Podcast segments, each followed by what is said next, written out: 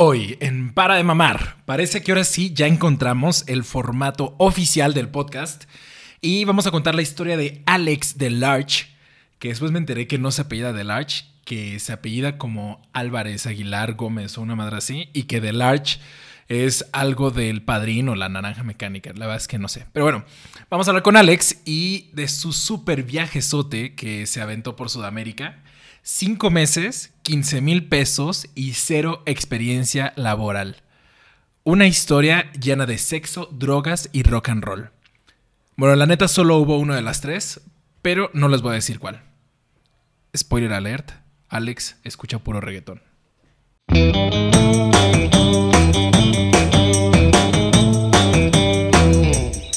La reunión se está grabando. La reunión se está grabando. Salir de la reunión. Ese es Alex. No sé si se note de su voz, pero es pelirrojo. Me parece un dato súper importante de resaltar antes de contar su historia. También no sé si se escuche, pero Alex es de mis súper amigos de la vida, que siempre nos ha buscado como que la vida juntarnos de diferentes maneras. Por ejemplo, hubo una vez que estaba caminando por reforma, iba saliendo yo de mi edificio Godín, y después de no vernos literal en años, nos encontramos así cara a cara. Hubo una vez que fui a Valle de Bravo y estaba usando una de esas jergas así que son como sudaderas pero jerga, que a mi hermana le gustan un buen, le cagan. Y estaba ahí en la carretera, estaba lloviendo, estaba yo en una cuatrimoto. No había forma de reconocerme y literal la camioneta con la cual casi me estampo era la de Alex. O hubo otra vez en la que yo vivía en Guadalajara y Alex fue de chamba para allá. Y no sé si se nota de su voz, pero Alex no tiene apéndice. Porque se enfermó justo llegando el primer día y me tocó ayudarle con todo este show del hospital y todo ese desmadre para que le quitaran el apéndice. Y aunque llevo varios años conociendo a Alex, sabía que había tenido este viaje sote por Sudamérica, pero no me sabía todos los detalles. Creo que me has contado como este pedo de tu viaje muy por encimita. Ah, sí. A mí me encanta, me encanta hablar de. Lo hablas Luego digo, ¿por qué, nadie me, ¿por qué nadie me pregunta de mi viaje? Si fue increíble. Y como es mi costumbre, pues obviamente no empezamos yendo al grano y me desvié un chingo de la conversación. Pero siento que fue un buen inicio como para calentar motores y pues no llegar así de lleno tan rápido al mero chisme, ¿no? Y antes de que Alex me contara su historia, empezamos a debrayar un poquito bastante, sobre las creencias que limitan nuestro crecimiento y cómo tenemos un chingo de bloqueos mentales y mentales también. Hay bloqueos mentales que literal no puedes pasar y hay otros bloqueos que son mentales, que nos bloquean para hacer lo que queremos hacer en la vida. Que una creencia es como un árbol que tienes en tu mente al cual has eh, regado y cuidado y propiciado para que creciera siempre y que no es como que un día vas a matar ese árbol, ¿no? Que más bien lo que tienes que hacer es plantar la semilla de una creencia diferente, la creencia que tú quieres, y poco a poco ir regando la, nueva creencia y sustituirla hasta que el árbol viejo se seque y, tu, y el árbol nuevo crezca. Y no es como de la noche a la mañana y así. Bueno, ¿y por qué empiezo con todo esto? Porque seguramente Alex se va a amputar cuando escuche esto, porque se lo dije en nuestra conversación y me puso cara de fuchi guacala. Pero realmente yo sentía y tenía este concepto de que habían un chingo de cosas que Alex se bloqueaba en sí mismo, porque siempre había un pretexto, siempre había una excusa, siempre había cualquier pedo y era como cualquier cosa para no hacerlo. Y estoy segurísimo que en más de una peda en Bull, cuando estábamos en la universidad, porque nos la pasábamos en Bull, se lo dije.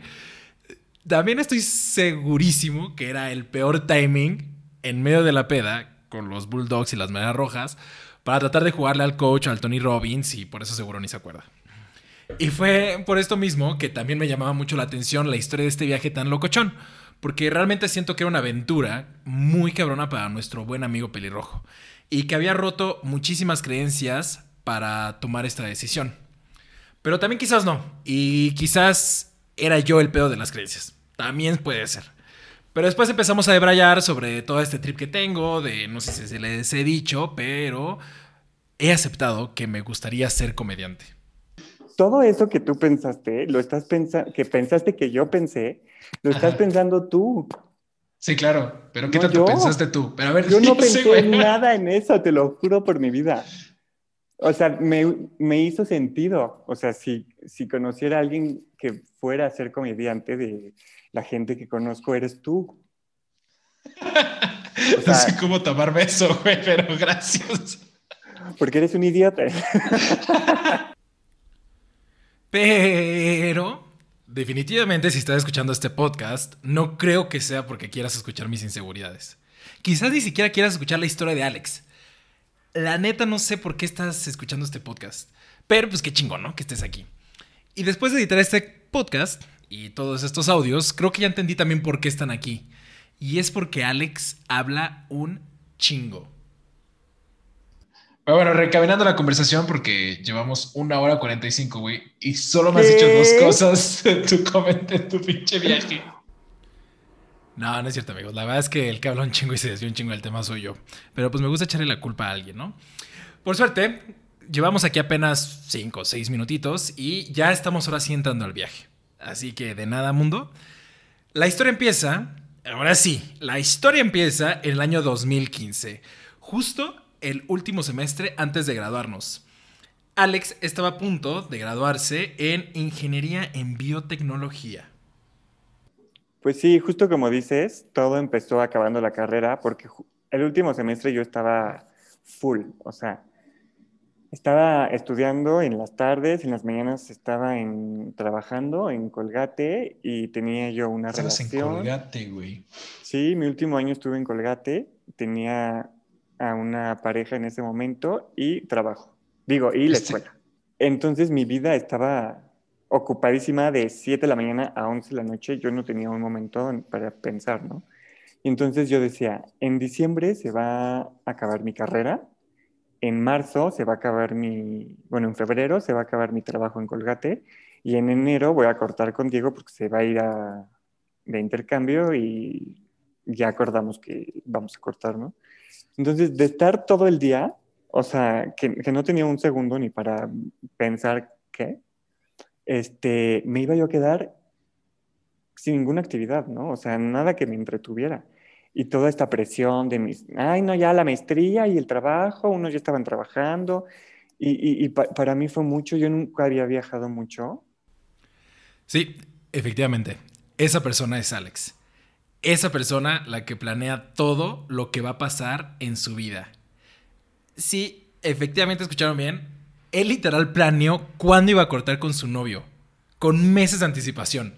Yo cuando corté con mi ex, literal lo decidí ese día en la mañana, pero no estamos para contar mi historia, ¿verdad?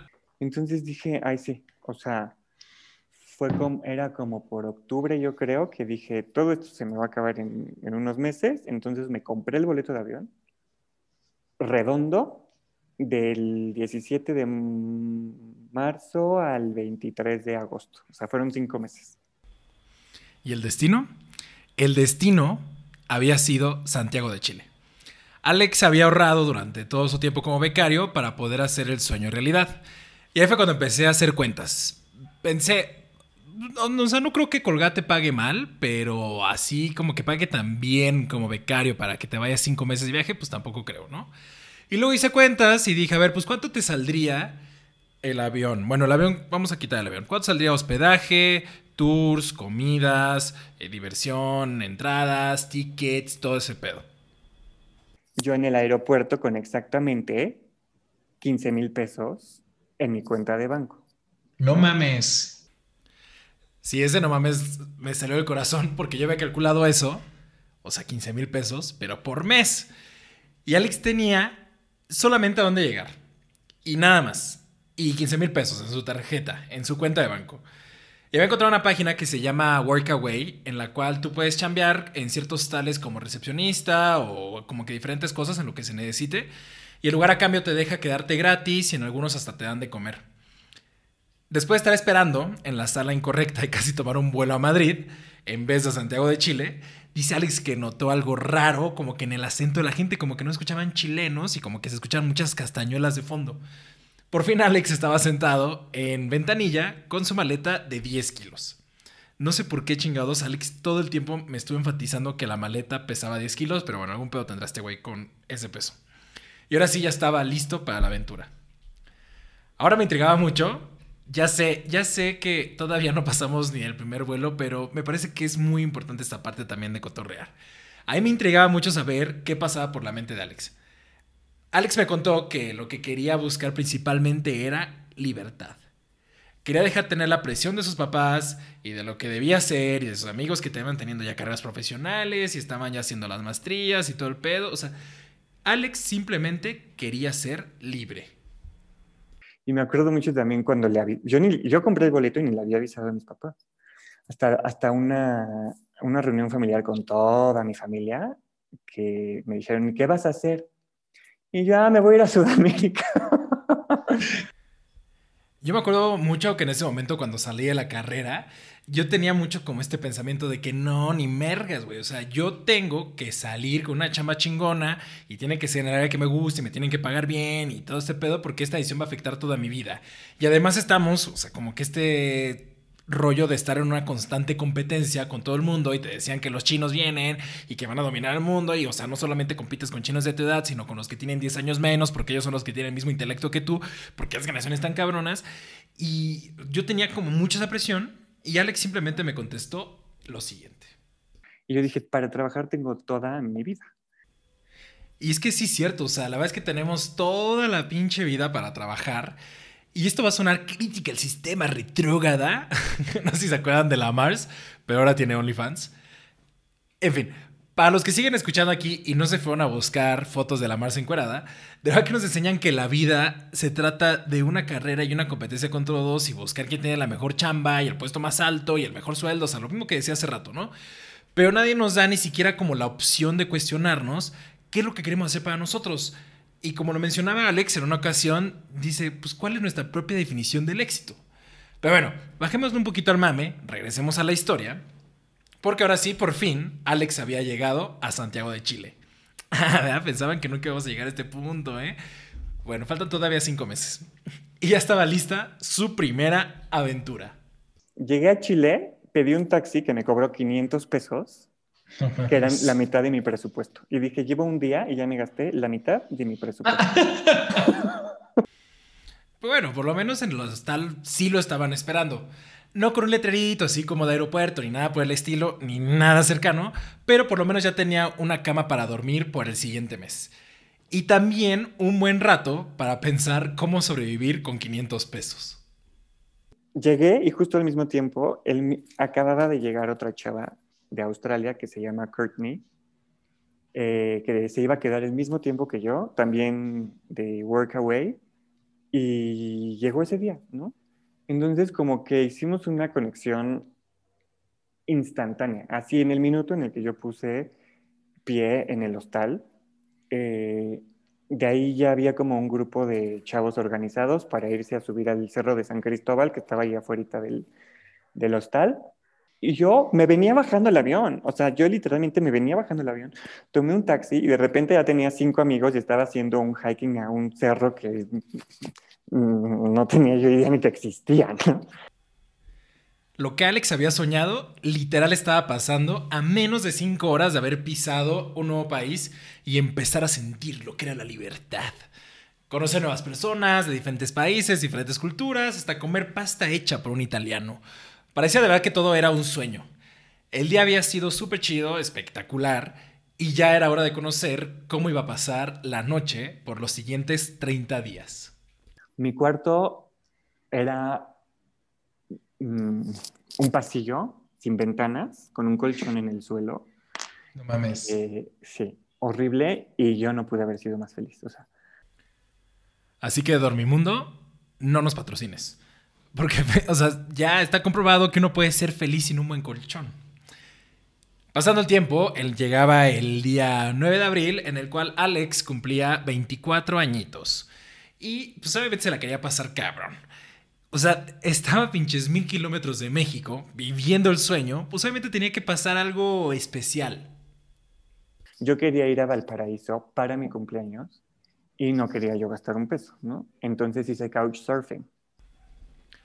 Que para los que no conozcan, Couchsurfing es una plataforma que en paz descanse. No, no sé qué. No, la verdad no sé si siga viva. Yo creo que con todo este pedo del COVID, pues quién sabe si la sigan armando. Pero básicamente trataba de personas que eran viajeras y ofrecían un sofá, una cama o literal hasta el piso, lo que fuera, para otros viajeros en el mundo y se podían quedar ahí gratis.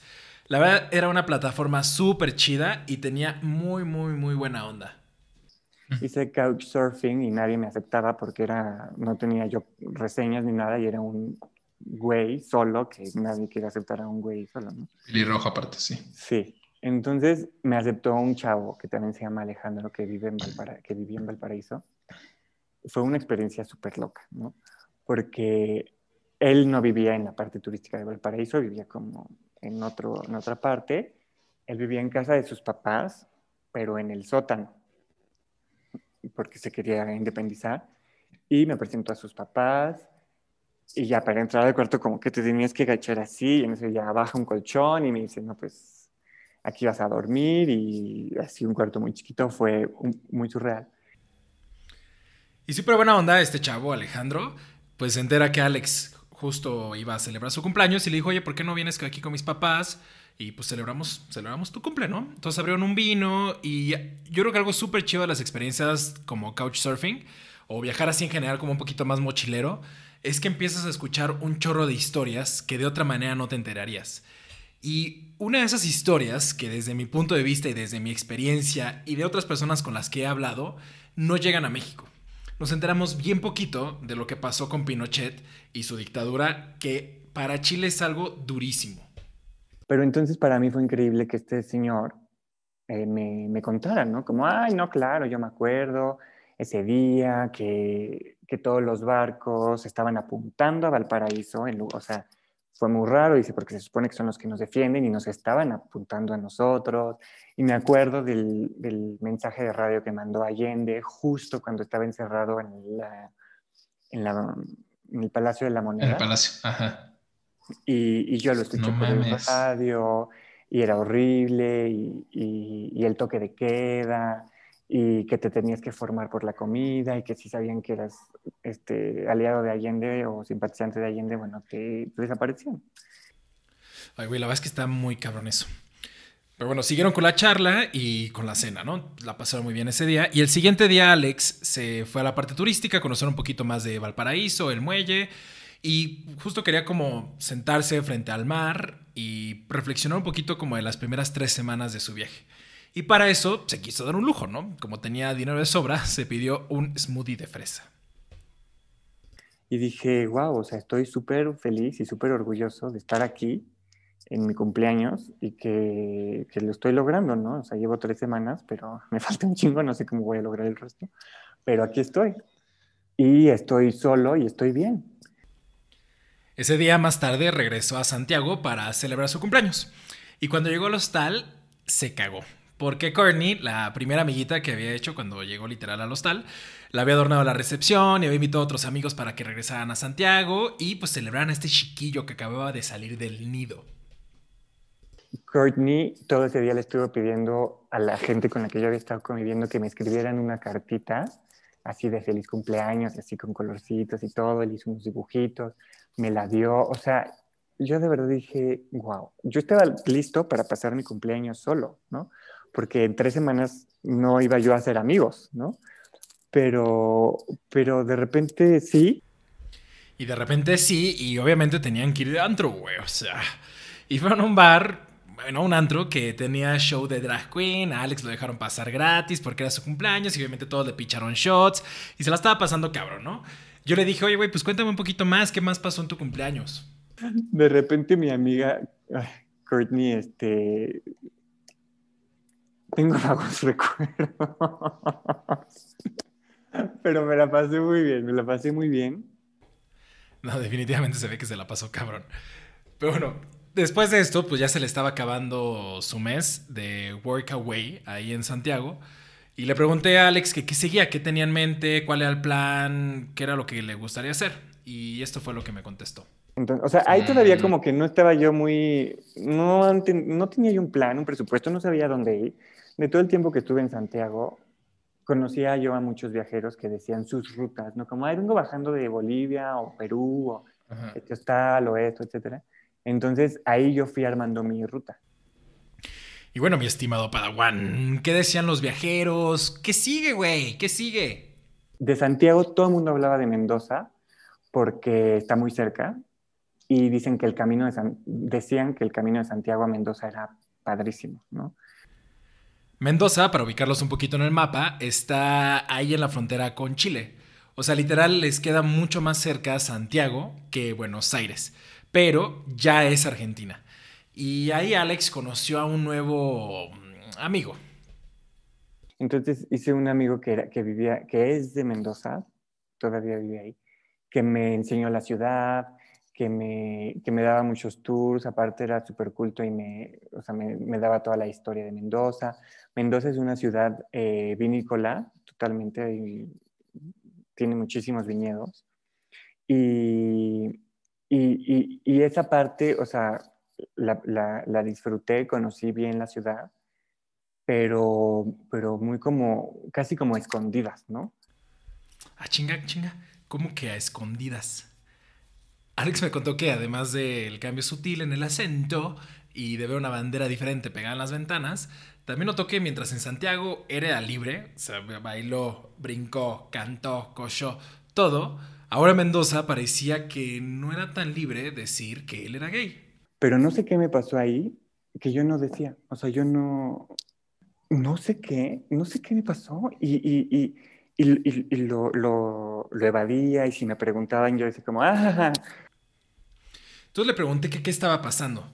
O sea, Alex tampoco tenía tantísimo de haber salido del closet, quizás tenía un poquito más de un año, no menos como cinco, pero la vez que ya lo tenía bastante procesado. Y también mucho este tema del viaje, pues era como tener la libertad y poder conocerse mejor a sí mismo, disfrutar su sexualidad, pero algo estaba pasando en Mendoza que nomás no lo dejaba. Y yo, decía, yo mismo decía, pero ¿por qué? O sea, aquí la gente ni me conoce, sí, ni, claro, ni, ni, los voy a volver a ver, ni sí. nada. O sea, ya hasta casi uno de los últimos días, el, el, el, dueño del hostal me dijo como, este, obvio tú eres gay, ¿no? Y yo como, ah, sí. dijo, ah, sí, yo tengo una gran sensibilidad y ya, ok. Ahí me llamó un chingo la atención esta parte de la historia. Voy a confesar que el tema de la homosexualidad también para mí es algo relativamente nuevo. Porque a mí me costó mucho trabajo entender y aceptar que, o sea, yo crecí con 18 años de educación, súper católica, estricta y súper cerrada a otras formas de pensamiento. O sea, sé que, sé que no está chido decirlo, pero creo que es mejor aceptarlo que gran parte de mi vida yo creo que fui homofóbico. Y sí tengo que decir y agradecer un chingo a Alex porque fue de las personas que me ayudó a romper este pinche cascarón y esta pinche ceguera de mierda que me sesgaba de convivir con personas sin importar qué chingados le gustaba o lo que fuera. Y a mí me sorprendió un chingo que, o sea, una persona que lo tenía tan procesado como Alex todavía luchaba con estos juicios con los que, pues la neta es que nos educamos desde chiquitos. ¿Por qué me costó tanto trabajo? Este, decirlo, o sea, y más con esta gente que ni me importa, ¿no? Porque en el fondo yo seguía creyendo que ser gay está mal uh -huh. y que ser gay era un motivo para que la gente me rechazara y que ser gay era un motivo para que fuera yo a tener algún tipo de problema o para que me vieran menos o para que se hicieran ideas de mí como estereotipos de, ah, entonces seguro esto y esto y esto, o ¿no? Uh -huh. Justo eso que dices como sobre la lupa, como, ah, con razón esto, con razón el otro, con razón hablas así, con razón mueves las manos, con razón, etcétera, etcétera, etcétera. Con razón desapareces a las 12 de la noche. Está muy cabrón, ¿no? O sea, yo desde mi ignorancia pensaba como era, hey, hey amigos, ya salí del closet. Y uno ya sale así como saltando por jardines llenos de flores y todo el pedo. Pero realmente no había empatizado con toda la joda que es tener todo el tiempo estos demonios en la cabeza que cuesta mucho trabajo callarlos y romperlos. Pero bueno, para terminar esta reflexión, Alex, qué chingón eres. Y la neta, qué valor qué, qué huevos. No sé si es lo mejor de decir, pero qué huevos. En fin, Alex después ya me contó, después de, de me contó también de un par de patoaventuras que tuvo ahí en Mendoza. Como la vez que fue a un viñedo con un par de amigas, con Isabel, la amiga española, y la anónima amiga francesa, porque no se acordó de su nombre. Pero bueno, seguro ni tan amiga era. Se fueron en bici y estuvo súper chido porque era otoño y los arbolitos y todo el rollo. y también porque estaban rotísimos de dinero. Y llegaron al viñedo para literal pedir agua, porque ni para el vino de la casa les alcanzaba. Y yo creo que se veían tan jodidos, pero tan jodidos, que los dueños del viñedo se apiadaron y esto fue lo que pasó. Y en eso nos llegan unas empanadas y los tres así súper nerviosos como, ¿qué es esto? ¿no? Sí, lo pidió, ¿no? Sí, Sí, no son y- pendejos. y, y es como, dice la española, como, no, no, no, nadie, nadie, nadie coma. Y le dice la francesa, oye, bueno, le vas a tener que tú que preguntar al mesero si esto nos lo van a cobrar o no, ¿no? Porque, bueno, yo sí soy europea, pero tampoco es como que España tenga tanto dinero y este tío mexicano, Y tú, Bueno. no mames, cabrón. dice, tú Un por lo menos que eres, traigas es más de lo que yo tengo. le dice, tú por lo menos eres francesa, francesa, entonces eh, que, que no te van a ver tan mal a ti si tú preguntas. entonces dice, "Eh, di- eh, disculpa, pero no pedimos, eh, ¿esto, ¿esto cuesta? Y, y fue como, no, no, no, es, es este, de la casa. Y bueno, o sea, cada uno agarró su empanada como si fuera Muerto de hambre, güey. muertos de hambre, sí. Y ya, y en eso yo creo que les dimos ternura y nos mandan una tabla con carnes frías, aceitunas, quesos, este, así espectacular y nosotros como, ¡ah! y nos dicen también cortesía de la casa. No Bueno, mames. o sea, yo estaba feliz. Literal, como mi mamá diría, qué suerte tienen los que no se bañan. Y también me gustaría enfatizar la gran actuación que nos acaba de regalar Alex de acento español y francés. Una verdadera joyita. Pero así con la pancita llena, el corazón contento, pues tocaba apuntar de nuevo la chancla y elegir el nuevo destino. Después de Mendoza dije, bueno, ya, me voy a ir a Buenos Aires. Viajó de noche y llegó el siguiente día a la capital argentina. Y dice Alex que se cagó de lo bonita que está la ciudad. Dice que se parece a París, pero él nunca ha ido a París. Entonces, ojalá venga alguien a decirnos, de profesión argentino, que haya ido a París o un parisino que haya ido a Argentina para confirmar o desmentir este rumor. Y aquí ya estamos en una ciudad, ciudad, o sea, ya hay edificios, ya hay tráfico, hay metro, hay subte, perdón, así le dicen allá. Y ya hasta como que se respira la inseguridad y el smog, o sea, uno como que se siente más en casa. Y este sentimiento de estar en algo más conocido, yo creo que también ayudó un chorro a Alex a desinhibirse más. Eso y que también se había arrepentido un chorro de haberse agarrado tanto el rebozo en el Mendoza. Así que dijo, Ingesu, y volvió a salir del closet. no sales del closet una vez, sales del closet cada vez que conoces a alguien, porque siempre se asume tu sexualidad, ¿no? Bueno, igual y ya después de dos minutos que hablas ya no la asumen tanto, pero, pero en general sí se asumen. Nuestro amigo pelirrojo se la pasó increíble en Buenos Aires. Estuvo ahí cinco semanas, conoció un chingo de gente, en especial a un nuevo amigo Javier, que más adelante vendrá de nuevo en la historia.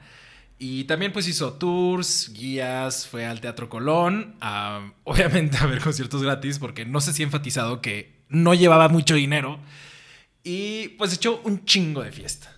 Buenos Aires es una ciudad de fiesta, o sea, de fiesta. La fiesta empieza a las 12 de la noche, o sea, el precopeo empieza a las 12, te vas al, al antro a las 3 y regresas a las 6 en domingo y vas a trabajar a las 7, o sea, porque ahí les vale. Es de diario, sí. Después de perrear macizo contra el piso y duro contra el muro, y ya agarrándole mucho más la onda a este pedo de viajar, ahora sí dijo Alex, pues a dónde me voy. Y ahí tenía la disyuntiva si irse para Brasil, que literal es para la derecha, o si irse para Bolivia y después a Machu Picchu, que literal es para la izquierda. Y algo que creo que es súper importante mencionar aquí es que yo, al Alex que conozco, por lo menos el que yo conocí antes de este viaje, era un güey súper planeado, en el mal sentido de la palabra. O sea, le recuerdo que planeó con meses de anticipación cortar a su novio. Y ya estoy escuchando la voz de Alex diciendo como, ay, claro que no. Sí, güey, sí eres así. Así que me dio un chingo de gusto saber que ahora había relajado un chingo esa parte y otras partes más, y que literal se había dejado llevar por la vida.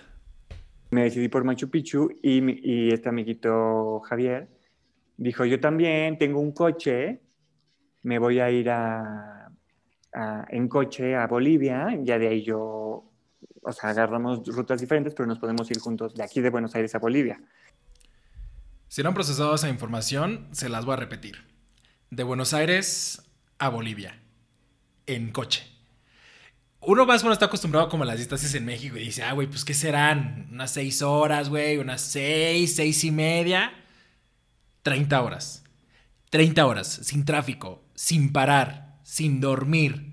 30 pinches horas. Es un chingo. Pero ese iba a ser el mínimo de los problemas ahorita, porque resulta ser que... Pero él en su increíblemente adorable e increíblemente inútil eh, ingenuidad de mundo primermundista, decía como, claro, todo va a salir bien, el coche no tiene placas, pero este, porque es un coche que armó un francés en Alaska y lo trajo hasta la Patagonia y de la Patagonia vino acá, entonces es el coche de del viaje y la amistad. Bueno, total que para no hacerte el cuento largo, no podíamos viajar en ese coche sin, sin la placa. Creo que no lo mencioné previamente, pero Javier, aunque suena muy latino, era un chico francés, por eso el comentario del primer mundo. Y entonces Alex en ese momento dijo, pues ya valió madres, güey, o sea, no se va a armar este viaje. Y así como en las pistas de Blue, se fue a sentar afuera del hostal, en donde había trabajado, y se puso a pensar, pensar, pensar. Y ahí andaba reflexionando, viendo las fotos en su celular, y así. Y en eso veo como lentamente se me acerca un individuo, el cual en Argentina se conoce como villero, que las villas son como las favelas, pero en Argentina. Entonces él era un hombre oriundo de la villa. Ecatepeño. Ándale. Y veo como viene dirigido a mí con mucha firmeza y dije, maldita sea. Y en eso me saca la pistola y me No dice, mames. dame tu celular. Y yo, viendo todos mis recuerdos de fotos que he tomado en los últimos dos meses, y le dije, no. Le dije, no, perdón. No. No, le dije, no, qué pena, pero no. O sea, mi celular no. Me dice, bueno, bueno, dame la plata. Entonces agarro, así veo mi cartera, tenía 100 pesos Mexicanos. en- argentinos y le dije, y pensé, ¿no? Dije, como estamos en una plaza pública, hay gente pasando, no me va a hacer nada. Y le dije, no, no, perdón, tampoco puedo. Perdón, ¿eh? Y me paré y como para irme, empecé yo a hacer como contacto visual con la gente, que a la gente le va de madre. Y ya, como que se puso nervioso, me pegó con su pistola en la cabeza y se echó a correr. No mames. y ya se me cayeron mis lentes. Bueno, tampoco es tan dramático porque se me caen muy fácil los lentes, pero se me cayeron los lentes. Ya era la noche, entonces ya sí los busqué, me los puse. Corrí al metro, porque en el metro siempre había muchos policías, entonces ahí me sentí seguro. Me metí a la estación y me puse a llorar. Así, ¡ah! de- No mames. Le dije que cómo se le ocurría hacer eso y su respuesta fue como, güey, pero no me niego de manera violenta. O sea, siempre apelo a la bondad humana. No mames, Alex. No lo haga, compa. Después del tremendo susto, y hablamos un poquito más ahí del tema de los asaltos, todavía quedaba la disyuntiva de cómo seguir el viaje. Pero claro que Javier iba a tener una solución del primer mundo, obviamente. Pues ya ese fue de mis últimos días en Argentina. De ahí emprendí el viaje con mi amigo Javi- Javier, que estaba loco y me decía, bueno, no nos vamos en coche, pero tengo un amigo camionero que nos puede llegar, llevar desde aquí a Córdoba, porque él hace una ruta. Entonces, él hace la ruta mañana y nos podemos ir con él, ¿cómo ves? ¿Cómo ves? Así de fácil, así de sencillo. A ver, o sea, si ya te asaltaron, si ya te regalaron chingos de queso, chingos de vino, ya te cuestionaste toda la vida, pues ya, ¿qué más da, no? Así que se aventaron la nueva ruta con su nuevo amigo camionero, viajando de noche y viviendo la vida loca. Y después de que Alex y el camionero decidieron echarse una jetita y literal le sacaron un pedote a Javier porque tuvo que agarrar el volante para salvarlos, habían llegado a Córdoba y el camioneto, el camioneto, el camionero, también hay camionetos, pero en esta ocasión era un camionero, los había dejado ahí en la carretera para que pidieran ride para su siguiente destino. Se nos dejó en Córdoba, a la mitad de la carretera, y empezamos a, a pedir ride, ahora sí, ¿no? Nos dio hambre y ahí fue cuando mi, mi- mi amigo saca, así de su mochila, como una horniguita, una cacerolita y unas lentejas. Y dice, oh, ¿te gustan las lentejas? Y yo, sí. Oh, muy buenas, ¿eh? Van a quedar muy bien, muy bien. Y yo, ¿qué está pasando? Estábamos a la mitad de la nada. Ese Javier, de verdad, todo un loquillo. Parecía Barney y su Barney bolsa sacando un pozo, el gas, los comales, las tortillas, todo el pedo. Total que ese día no consiguieron ride y tuvieron que regresar cual fracasados a la ciudad para trasnochar y volverlo a intentar el siguiente día. Pero ahora en una nueva ubicación. A ver si ahí corrían con más suerte. O sea, después de horas, pero de horas, un, un camionero se, se detiene y nos dice, voy a, tu, a tu- tu- Tucumán. Que sí, era un- una muy buena Un ayuda. aventón. Sí, un súper buen aventón. Era igual como un trayecto de 12 horas, ¿no? Entonces fue como, venga. Llegaron a la ciudad de Tuca- Tucum- Tucumán, o el pueblo, no sé, no sé exactamente, y tuvieron que pasar la noche en la central de camiones. Ahí compartiendo banquita, hombro a hombro con los hombres. Con un pinche frío que te cagas porque allá ya era invierno y todavía sin certeza de cuándo iban a llegar a un lugar más conocido. Y ahí sí dije, en algún lugar de este planeta hay una cama donde podría yo estar durmiendo, tapado y sin pasar frío.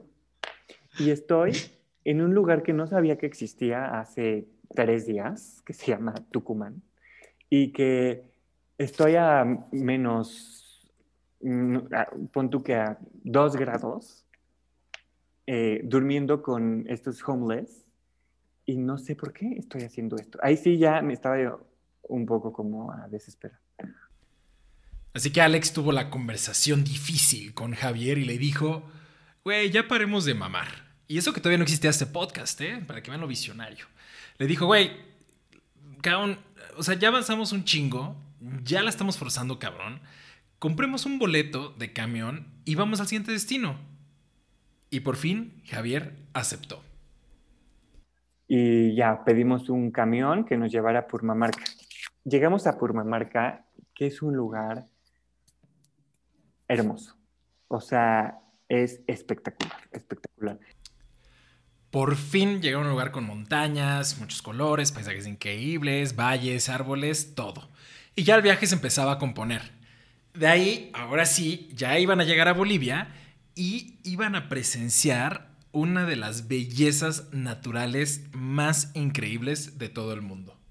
De ahí agarramos un camión de Bolivia, de esa ciudad que no me acuerdo cómo se llamaba, a ¿no?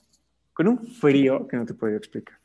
En Uyuni ya reservamos un tour para ir a los salares, a las lagunas, que te llevaba, que te cruzaba por Uyuni, duraba tres días, te daban hospedaje, comida y transporte y entrada a todos lados como por 100 dólares.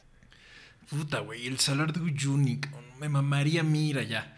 Ya me lo habían recomendado y ya había visto fotos, pero cuando me emocionó un chingo fue cuando vi un video de FKJ, Fresh Kiwi Use, tocando ahí en vivo en medio del salar en YouTube. Está increíble, es una joyotototota. Véanlo después de este podcast. Y le pregunté a Alex que si así como se ve en internet, si así en la vida real es. Me dijo que no. Me dijo que es otro pedo, o sea, que está muy cabrón. Entonces, después de maravillarse de todo lo que ofrecía el salar y sus alrededores, era momento de continuar con la aventura. De Bolivia ya me separé de, de, de, de Javier y yo me fui a... ¿A dónde me fui? A Sucre. Javier quería ir a Potosí y Alex Potos no. Quedamos que nos íbamos a ver, no sé, en cinco días en Machu Picchu. No teníamos el celular el uno del otro, no teníamos nada, pero dijimos, pues nos vemos en cinco días en Machu Picchu, o, o Dios quiera, ¿no? O sea que ni de pedo se iban a encontrar. Así que Javier, donde sea que estés, eres un pinche rifado. Seguía el viaje y ahora Alex estaba solo de nuevo. Obi siguió haciendo amigos, siguió pasándosela cabrón, durmió como campeón en Sucre, porque imagínense, después de la putiza de dormir en camiones, en de autobuses, banquitos y todo el rollo, pues, o sea, cualquier cama iba a ser una maravilla. Y ya estuve ahí unos días de Sucre, me fui a, a, a La Paz, que es una ciudad muy difícil de existir porque no es tan alta y todo es para arriba y tienes que subir y Montaña, ¿no? bajar. Sí. O sea, me costaba mucho trabajo respirar. La Paz estuvo tranquis. Yo creo que lo más chingón de ese viaje fue que se volvió a encontrar con Courtney, que fue la primera amiguita de todo el viaje, la que le hizo la carta. Y ya encontraron un ratillo, partieron, otra vez se separaron de camino. De ahí me fui a el lago Titicaca, que está entre Perú y Bolivia, que es el alto, el lago más alto del mundo, que es hermoso. Es hermoso, hermoso, hermoso, hermoso. No me quedó muy claro si estaba bonito o no el pinche lago, así que lo googleé. Y sí, sí, sí, está hermoso. Ahí se aventó una caminata, visitó unas ruinas prehispánicas incas súper chidas, que también ni de puta idea cómo llegaban hasta allá arriba, porque estaba altísimo. O sea, decía que literal te pasaba las nubes ahí al lado. De ahí del lago Titicaca me fui a Machu Picchu en camión, cruzamos la frontera y Machu Picchu fue otro de esos días muy importantes para mí porque llegué yo a Cusco y era el día en el que había yo quedado de verme en Machu Picchu con, con Javier, ¿no? Como bien lo dijo el Alex, ese día tenía que llegar a Machu Picchu. Se había quedado ya de ver con Javier, pero ahí ya se le había acabado la lana. Ahora sí, cero. O sea, todavía tenía reservado ahí un poquito para los tours, pero ya no podía darse ni un lujito más. O sea, que si de por sí ya estaba cabrón que Alex y Javier se vieran, porque ni celular se compartieron los pendejos, pues con este pedo, o sea, mucho menos iban a volver a ver. Y en eso se me y no tengo donde dormir, tengo muchísimo frío, tengo hambre. Y me dice una chava como, una señora como, oh, ¿quieres ir a Machu Picchu hoy? Y yo, sí. y me dijo, ah, ven, vamos a mi hostal, ¿y quieres un té de coca? Y yo, sí. Y ya fue como un, la vi como un ángel. Me, me llevó a su hostal, me dio un té de coca, me dijo, por solo 100 dólares, este, te llevamos en un camioncito a hidroeléctrica y de hidroeléctrica tú caminas hasta Aguascalientes. Llegamos a hidroeléctrica y me llevé mi mochila de 10 kilos y empecé a caminar en la selva, que eso estuvo increíble, o sea, porque es la, es la última estación del tren, del tren Inca, son como 11 kilómetros y estás en la, en la selva. Y ahí andaba el Alex caminando por las vías del tren, con otros güeyes que también ahí iban con el tour, cargando su mochila de 10 kilos, que le habían dado la oportunidad de dejarla en el hostal, pero este güey dijo, Nel, sí la armo, 11 kilómetros en la selva, güey. O sea, por favor, déjame la llevo. Y en eso eh, iba yo con, pues no sé, con alguien que conocí en mi camión, me- y alguien decía como, ay, mira, un laguito aquí, y ya me asomé, vi el laguito, y en eso como que había fila para entrar al laguito, y en eso voy saliendo y me encuentro a Javi. No, Sí. No lo podía yo creer. Güey, no es cierto. Y él, sí, o sea, fue como, ¿cómo? Porque justo habíamos quedado que ese día nos íbamos a ver en, en Aguascalientes. No puede ser. Sí, entonces No lo puedo creer. este, caminamos el resto del camino juntos. Güey, ¿cuáles son las pinches probabilidades? O sea, ¿cuáles? O como muy cabrón que cuando me lo contó hasta se me puso la piel chinita. Qué chingón, ¿no? Y aparte pinche Alex me lo cuenta así como, ah, sí, este, nos encontramos. Pero bueno, veo que realmente cuando se vieron, sí estaban muy sorprendidos de que hubiera pasado esa coincidencia. Caminamos juntos hasta Aguascalientes, ya él se fue a su hostal, yo al mío. Otra- quedamos, ahora sí, de vernos a tal hora en tal lugar. Eso ya nunca sucedió. O sea, esa vez fue la última vez que lo vi. ¿Cómo crees? Sí, ya, ya, ya no lo volví a ver. Así que Javi, ahora sí, donde quiera que estés, qué rifado eres.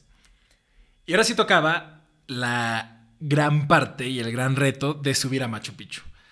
Alex todavía no había aprendido de sus errores anteriores y dijo, güey, me voy a llevar mi mochila, que son 10 kilitos ahí cargados en la montaña. Se tomó su lunch, que literal había sido una manzana y un juguito, o sea, nada, y dijo, güey, con esto el armo. Nomás me llevo aquí un poquitito de agua y vámonos. Subo a Machu Picchu con el esfuerzo de mi alma, porque además tenía yo 7 kilos abajo, ¿verdad? Porque no, porque comer con mil pesos al mes implica que bajas de peso. Y, y estaba yo cansadísimo, me costó mucho trabajo. Pero cuando llegué a Machu Picchu y vi el amanecer, y vi Machu Picchu, que yo un poco intenté bajar mis expectativas porque dije, seguro es de esos lugares que todo el mundo solo dice que son increíbles y ya cuando los ves no son tan increíbles.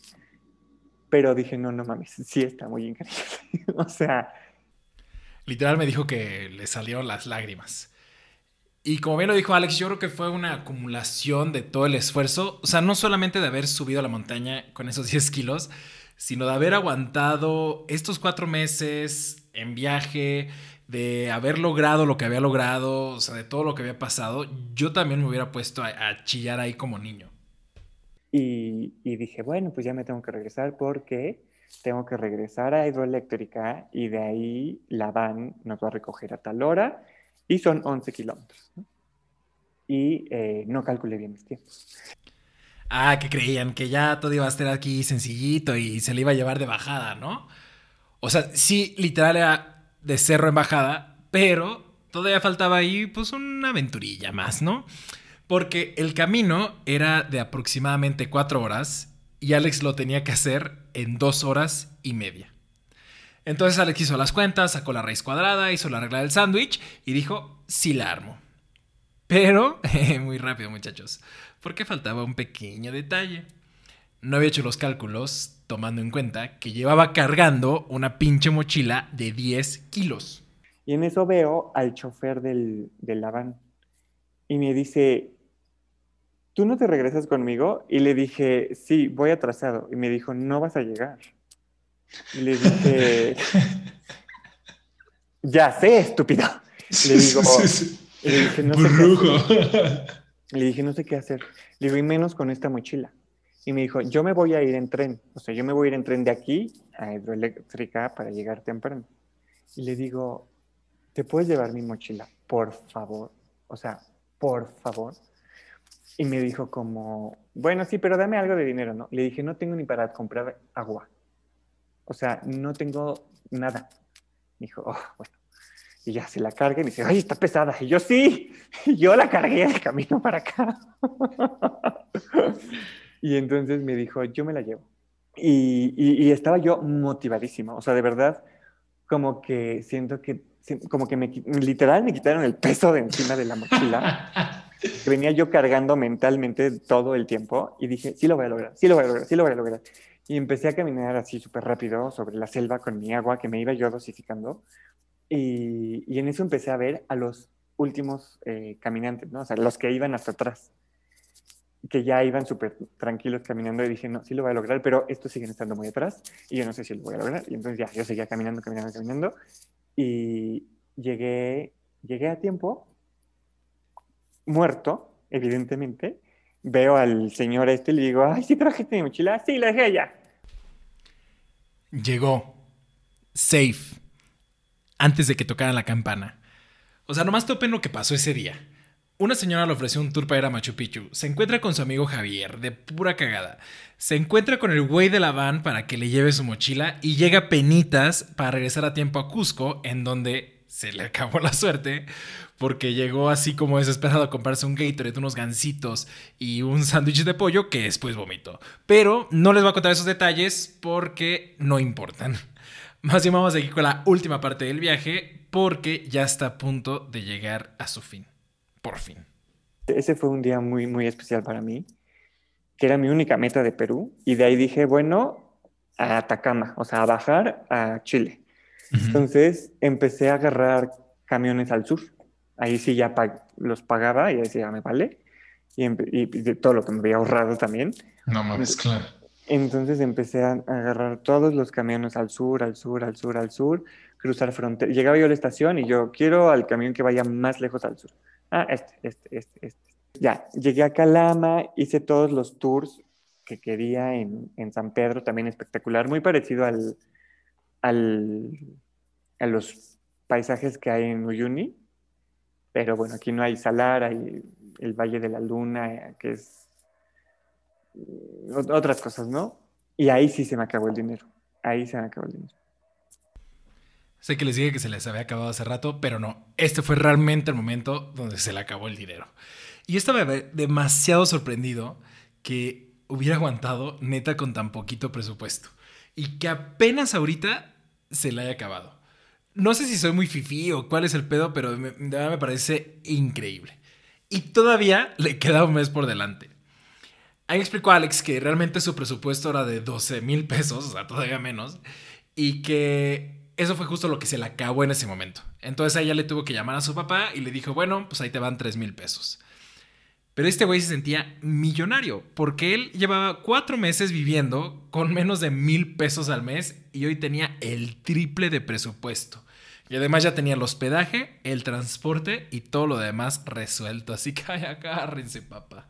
Para pasar mi último mes de viaje, en el que yo ya estaba relajadísimo, porque ya dije, sí lo logré, porque ya, ya tengo hospedaje de aquí a que me regrese a México Estoy muy cerca del o sea, de Santiago para irme al aeropuerto. Tengo el triple de mi presupuesto mensual.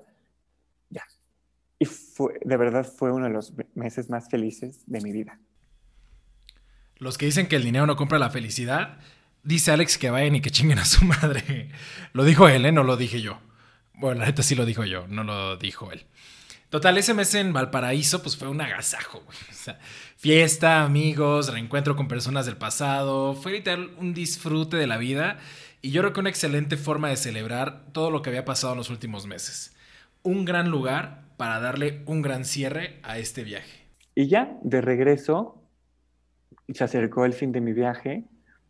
Me fui a Santiago y decidí quedarme en el hostal donde había empezado todo. Mm. Y estaba carísimo el pinche hostal donde había empezado. Sí, esa risa fue nerviosa y diabólica. Pidió que le hicieran un descuento, dijo, oye, güey, pues ya trabajé ahí, pero ya, la neta ya había sido mucha suerte y se la dejaron caer completa, tuvo que pagar completo el hostal. Pero pues ya lo que costara, o sea, ya eran las últimas horas en Santiago, ya iba a tomar su vuelo de regreso a México, así que lo disfrutó al 100. El siguiente día había llegado, ahora sí, la hora de regresar al aeropuerto. Y ya llegué al aeropuerto, tomé mi vuelo, que además el vuelo de regreso fue larguísimo porque, para que fuera más barato. Entonces fue de Santiago a Montevideo, de Montevideo a Lima y de Lima a México. Después de las chingoscientas horas que se la pasó volando y de cruzar los Andes, que es el pretexto que utilizó para decir que valía la pena hacer tantas paradas, había aterrizado a la Ciudad de México. Y el regreso fue como ah, horrible. horrible. O sea, porque en este viaje yo descubrí que que, que, que, no necesitaba yo nada para ser feliz. Nada. Nada, literalmente nada. O sea, nada material, ¿no? O sea, que con que tuviera yo que comer, eh, buenos amigos y eh, una linda vista, podría yo ser muy feliz, ¿no? Alex y yo debrayamos un poco más sobre lo chingón que es Latinoamérica, sobre lo mucho que tenemos en común con nuestros vecinos del sur y sobre lo poco que lo pelamos. a mí me sorprende de verdad que nunca muramos para el sur, siempre estamos fijados en ver a Estados Unidos, Europa, pero nunca nos acercamos a estos países que tenemos demasiadas cosas en común y que además son unos chingones. Y debrayamos, puede ser que a lo mejor hayamos mamado un poquito de más, pero sobre la vida, la libertad, lo que consiste y como todo este trip que traíamos ya desde el principio. Para terminar, los quiero dejar con este último mensaje y esta última reflexión del ya ronco pecho de Alex después de hablar cuatro horas de conversación. Pues fue un viaje que nunca voy a olvidar definitivamente. Fueron cinco meses que logré sobrevivir. No, sí bajé siete kilos, sí me asaltaron, pero crecí tanto, me dio, esta, me dio la libertad que tanto estaba buscando. Y creo que regresando, sí, yo, o sea, regresando a México, eh, este sentimiento de libertad sí se me quedó, o sea, de, como que me dio esta lección de vida de que, de que cualquier cosa que yo me proponga la, pueda, la puedo lograr y que, y que lo que haga yo en mi vida, lo que decida yo que sea y se convierta en mi vida, es porque yo lo estoy decidiendo, ¿no? Muchísimas gracias a todos. Gracias por escuchar este episodio de Para de Mamar. Gracias Alex por la apertura, por contarnos todo, por pasarla tan chingón. Y sobre todo gracias porque yo me la pasé muy bien hablando contigo, aunque fuera de lejitos. Gracias a todos y recuerden que ya es tiempo de parar de mamar.